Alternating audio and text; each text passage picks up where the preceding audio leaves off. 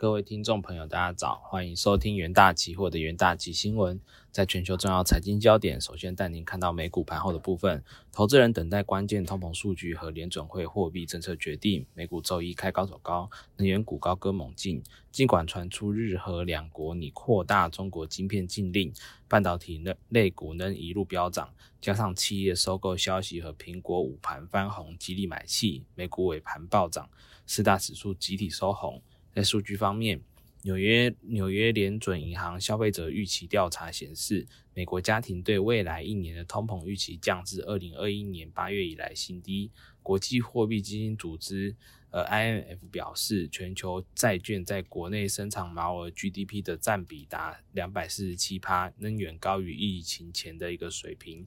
投资人等待周二公布的美国十一月消费者物价指数 CPI，市场预期 CPI 年增率将上涨七点三帕，低于十月的七点七帕，而核心 CPI 年增预年增率预计从十月份的六点三帕放放缓至六点一帕。交易员期望该数据显示美国通膨压力放缓。在震惊消息方面，联总会今年最后一次货币政策会议将于周二起举行，为期两天。市场预期联总会将升息两码至四点二五帕至四点五帕的几率为约为七十五帕。到二零二三年六月，终点利率为五五点呃五五点零帕至五点二五帕。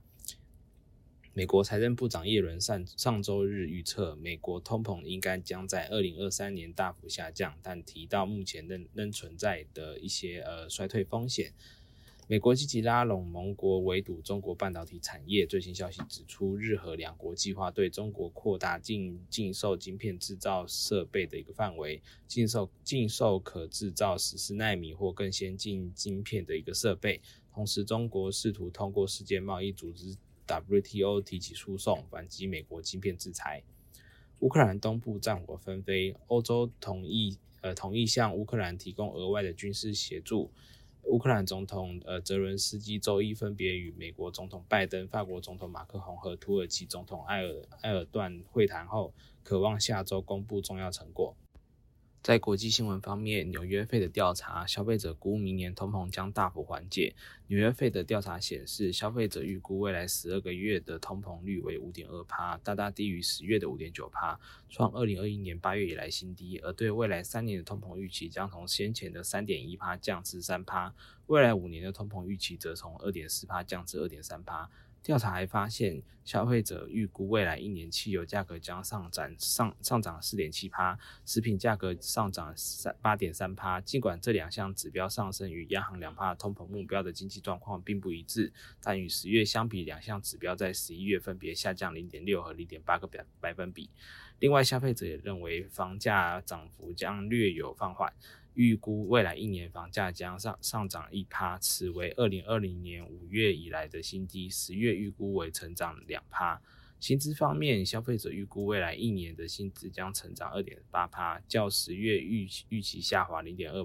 个百分比，与二零二一年八月以来的新低水准持平。不过，预料未来一年的收入将成长四点五趴，较十月预期提高零点二个百分点，创二零一三年六月以来的新高。与此同时，约有四四十二趴的受访者认为失业状况可能会越来越明显，预估未来一年的一个失业率将会将会更高。尽管费的官员曾表示升息放放缓经济成长可能会让劳动市场降温，但呃数据仍显示就业市场依然有弹性。美美国十一月的非农就业数据显示，目前的失业率为三点七趴。此外，有十一点七九帕的消费者预估未来三个月无法偿还最低的一个债务，该比率将高于十月的十一点五六帕。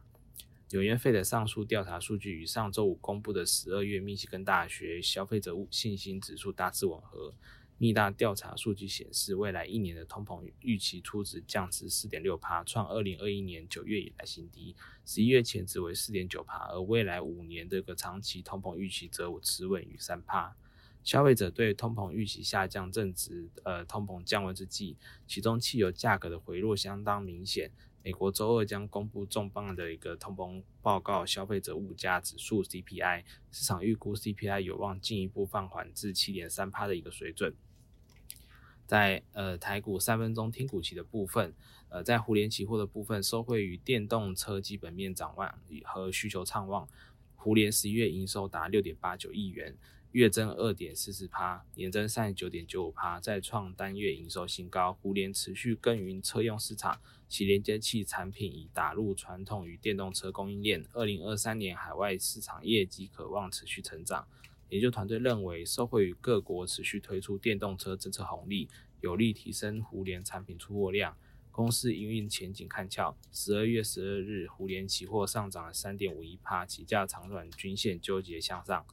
在金居期货的部分，随着 Intel 的伺服器新平台 Eagle Stream 和以及 AMD 的一个 General General 平台推出，供应链零组件也进入生产与出货阶段。而金居的 RG 三一二产品为铜箔基板的一个重要元件之一，市场预估金居在 Eagle Stream 的平台可获得超过五十帕的市占率。研究团队认为，RG 三一二为金居针对 P C L PCL 一五平台推出的新产品，以应应新平台对于铜箔基板技术的材料和需求的的要求。而且，RG 三一二的 ASP 提升将有助于拉高公司营收表现。十二月十二日，金居期货上涨四点二九帕，起价延续震荡走高格局。在国际期货部分，因中国厂区营运天数回归正常，以及利基型产品的订单持续增长。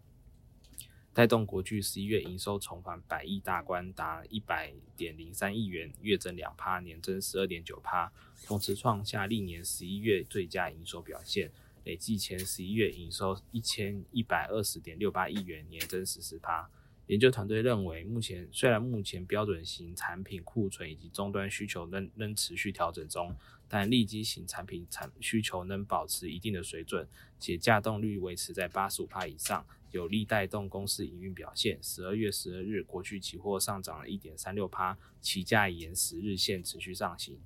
投资人都可以留意相关的股期标的。以上是今天重点新闻整理，重点谢谢各位收听，我们明天的元大期新闻再见。